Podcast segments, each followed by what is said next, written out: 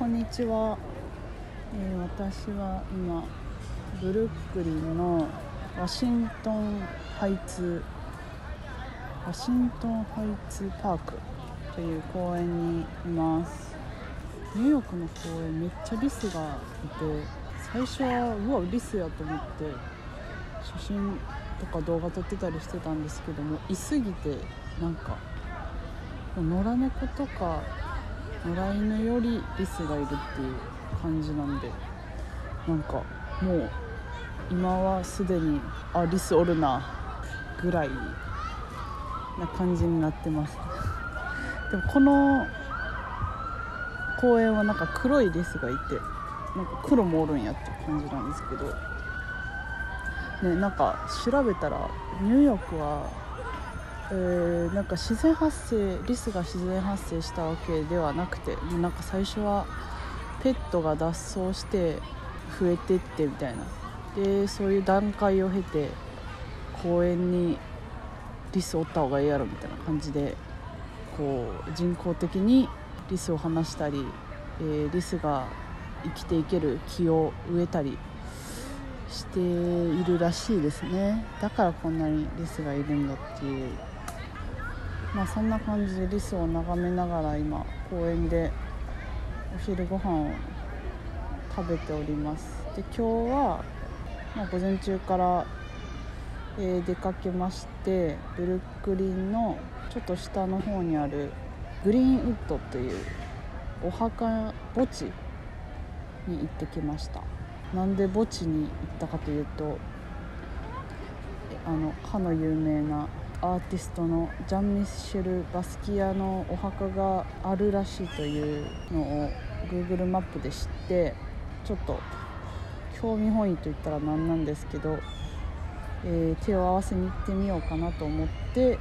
来てみたっていう感じです、えーまあ、目的地は今日はブルックリンのダンボっていうところに行くつもりでまあうんただダンボに行くだけっていうのもなんなのでなんかちょっと離れたとこから歩きたいなと思ってその出発点をどこにしようかなっていうのを探した時に、えーバスキアのお墓を見つけたのでそこにしようということに決めました、まあ、そのグリーンウッドっていうお墓は本当にめちゃくちゃ広くて本当にいろんな形の墓石っていうんですかね。お墓があって大小様々で形もなんかモニュメントみたいなのからなんかいろんな形のものがあってすごい面白かったですね。バスキアのお墓は、えーそのキリスト教の的なキリスト教かどうかわかんないんですけどキリスト教的なあの四角い、えーそんなに大きくない長方形のお墓。であの他の人と同じように並べ横一列に並べられてる中の1個っていう感じだったんですけど。なので見つけられるかちょっと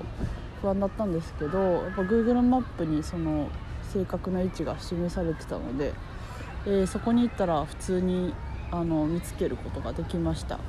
でまあやっぱりバスキアのお墓の周りにはいっぱいお供え物があってあの筆とかねあ鉛筆とかお花あ綺麗な最近あの置かれたんだろうなっていうお墓とかもあっていまあ、未だにいろんな人がこう来て何かしらのパワーをもらってるんだろうなっていうのが、えー伺えるようなところでした。で私も興味本位で行ったとはいえなんかお墓の前に立ってみるとすごいその、ね、お供え物とかも見てこうなんだかななんかいろんな思いが気持ち感情が込み上げてきてなんかちょっと泣いてしまったんですけどなんかなんで泣いたかちょっと自分でもよくわかんないんですけど なんかすごいやっぱエネルギー感じたというかまあそんな私スピリチュアル的なものは一切ないのであの本当に私の感情だけ感情感情何かをスピリチュアル的に感じたというよりはその私のあの感情の問題だと思うんですけど なんかすごい何ていうかいまだに亡くなって何十年も経ってこういろんな人に影響を与えてで多分私みたいな人がいっぱいこの墓の前で、えー、何か思いを馳せたりしてたのかなって思うといやほんまにすごいなというかなんかこう死んでもなお影響を与え続ける人ってこういう人なんやなっていうのをなんか改めて感じたというかうんほんまになんかそういうエネルギーっていうかパワーみたいなものを感じて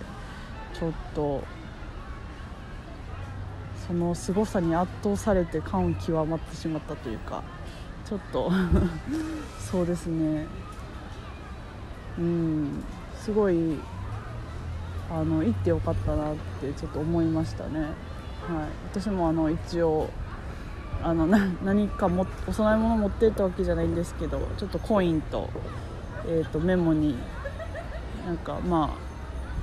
メッセージみたいなのを書いてお供えしてみました。で手を合わせてはい自分もパワーをもらって感じでね。まあなんかバスキアを私は、まあ、作品はすごい好きですけどすごいファンとかめっちゃ詳しいとかっていうわけではないんですけどそう現代アートとかのルールを私はそこまでまあ今ちょっとずつ勉強はしてますけどそんなに知ってる知ってたり肌で、えー、理解してるわけではないのでフィーリングでいいなって思うだけなんですけどうんそれなんでかっていうとやっぱり彼のその感情というかその時の感情気持ちみたいなものをがもうそのまま何の誇張も編集も加工もなくそのまま絵に現れてるなっていうのがすごいなっていうかそれ表現できるってやばいなっていう。で彼は27年しかしかってたあれですけど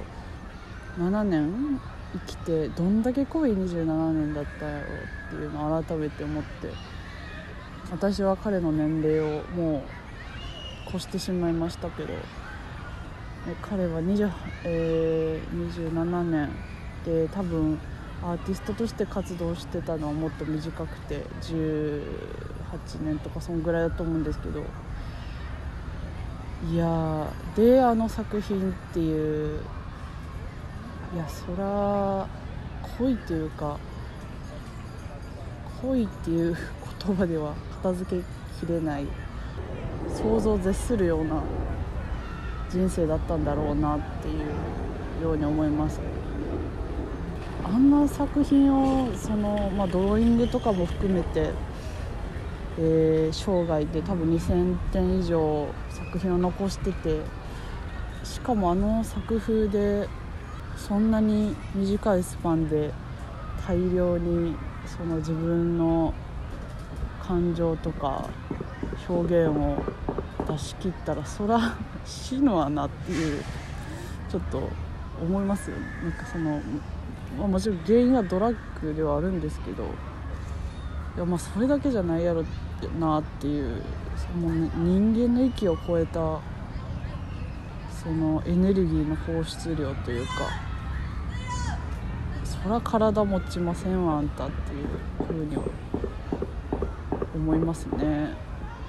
本当にあと私バスキアなんか顔が好きですね。なんかすごい優しそうな人だなってふうに思います。なんか一回普通になんか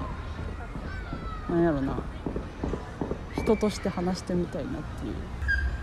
顔。うん。ぱりなんかそのそう感情が出てるっていう意味ではやっぱり苦しみとかもすごい作品から伝わってくるというかああこんな苦しい苦しかったんやみたいな。その何やろうその苦しみの一旦しか感じてないと思うんですけどうんまあそら27年が精一杯だったのかなっていう。うん。いやすごいですね。まあそういうのを改めて思ってこう彼に思いを馳せつつまあ何ですかね。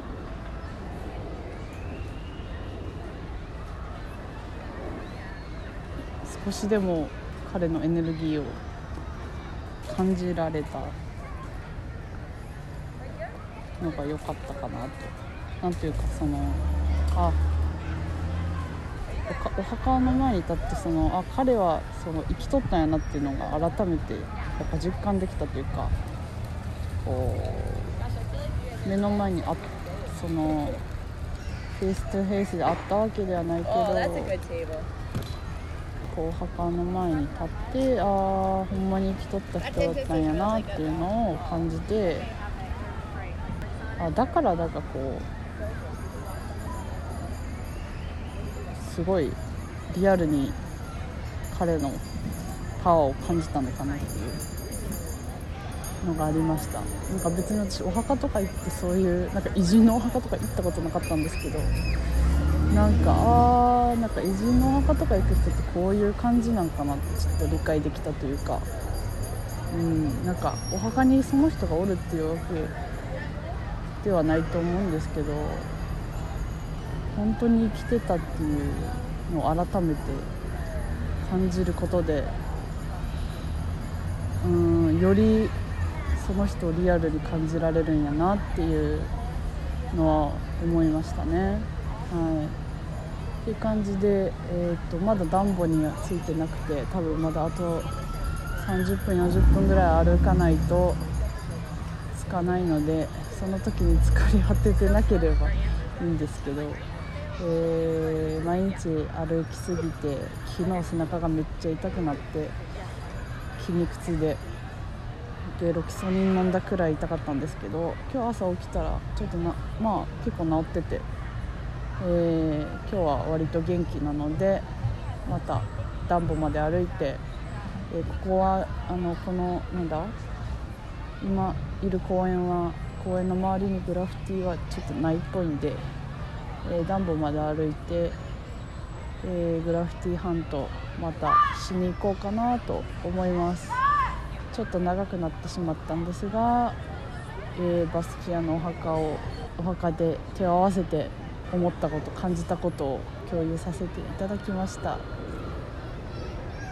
でまああの前の回で、えー、と言ってたクイーンズのグラフィティハントの映像を YouTube に上げたのでそれを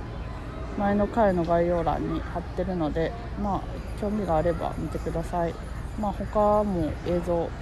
ちょっといろいろ撮ってるので、えー近々上げていこうと思います。はい。まあそういう感じです。では今日はこの辺で。